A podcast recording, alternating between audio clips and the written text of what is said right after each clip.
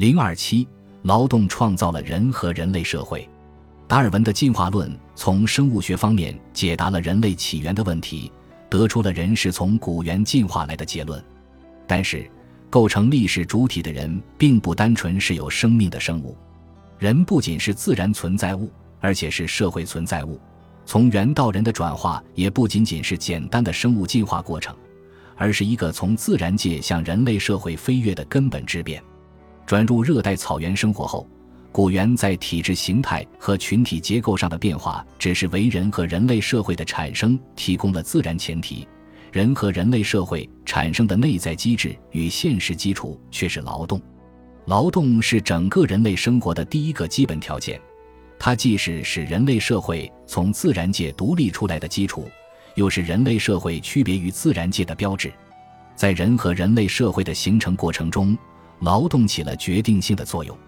马克思主义关于劳动创造人的原理，在肯定达尔文学说的基础上，进一步揭示了猿如何变成人的奥秘。劳动是专属于人和人类社会的范畴，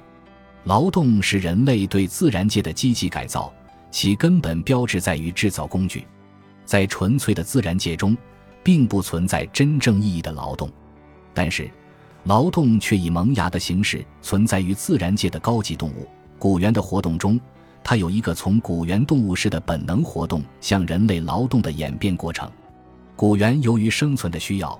把天然的树枝和现成的石块作为工具，用来觅取食物、构筑巢穴、防御其他兽类的袭击。古猿的这种动物式的本能活动，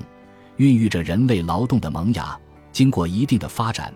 转变为人类祖先的最初的动物式的本能的劳动形式。这种劳动形式对于从猿到人的转变具有重要的中介作用。首先，它促使前肢已经得到解放的古猿越来越多地利用自然界现成的工具从事获取生活资料的活动。这种本能式的劳动反过来又促进了手和脚的专门化发展，使前肢更灵活、更精巧，逐渐使猿手具备了变为制造和使用工具的人手的可能性。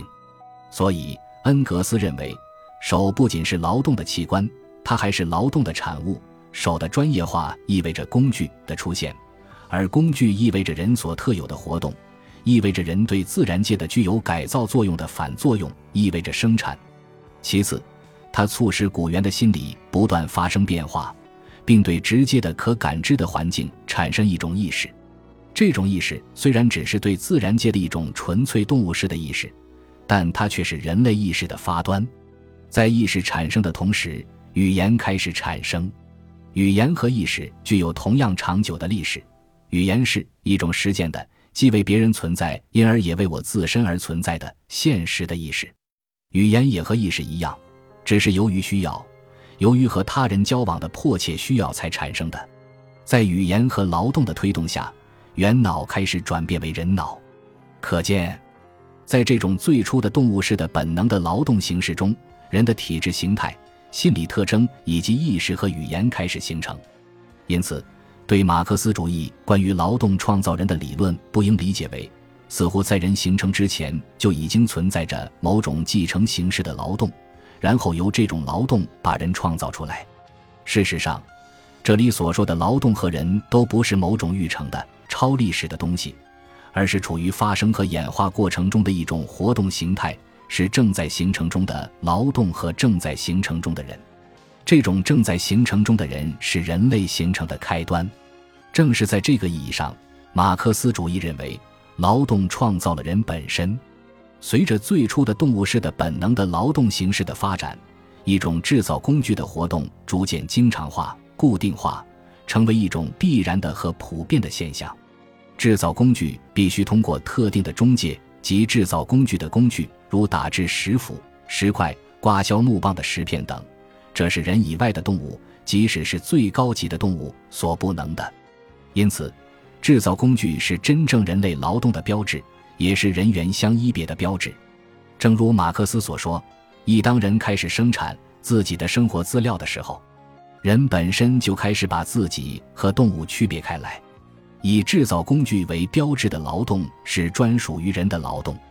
在这种劳动中，人类实现了与自然之间的物质变换，从而为满足自身的需要占有自然，同时又实现了人与人之间活动的互换，并结成一定的社会联系和社会关系。只有在这些社会联系和社会关系的范围内，才会有他们对自然界的影响，才会有生产。劳动的这些特点，使它成为人的生命存在和社会存在的基础。在从自然界向人类社会飞跃的过程中，劳动是一个决定性的条件。劳动不仅把人类社会和自然界分离开来，同时又把二者联系起来，即劳动不间断地实现人与自然之间的物质变换，从而使人类社会能够存在和发展下去。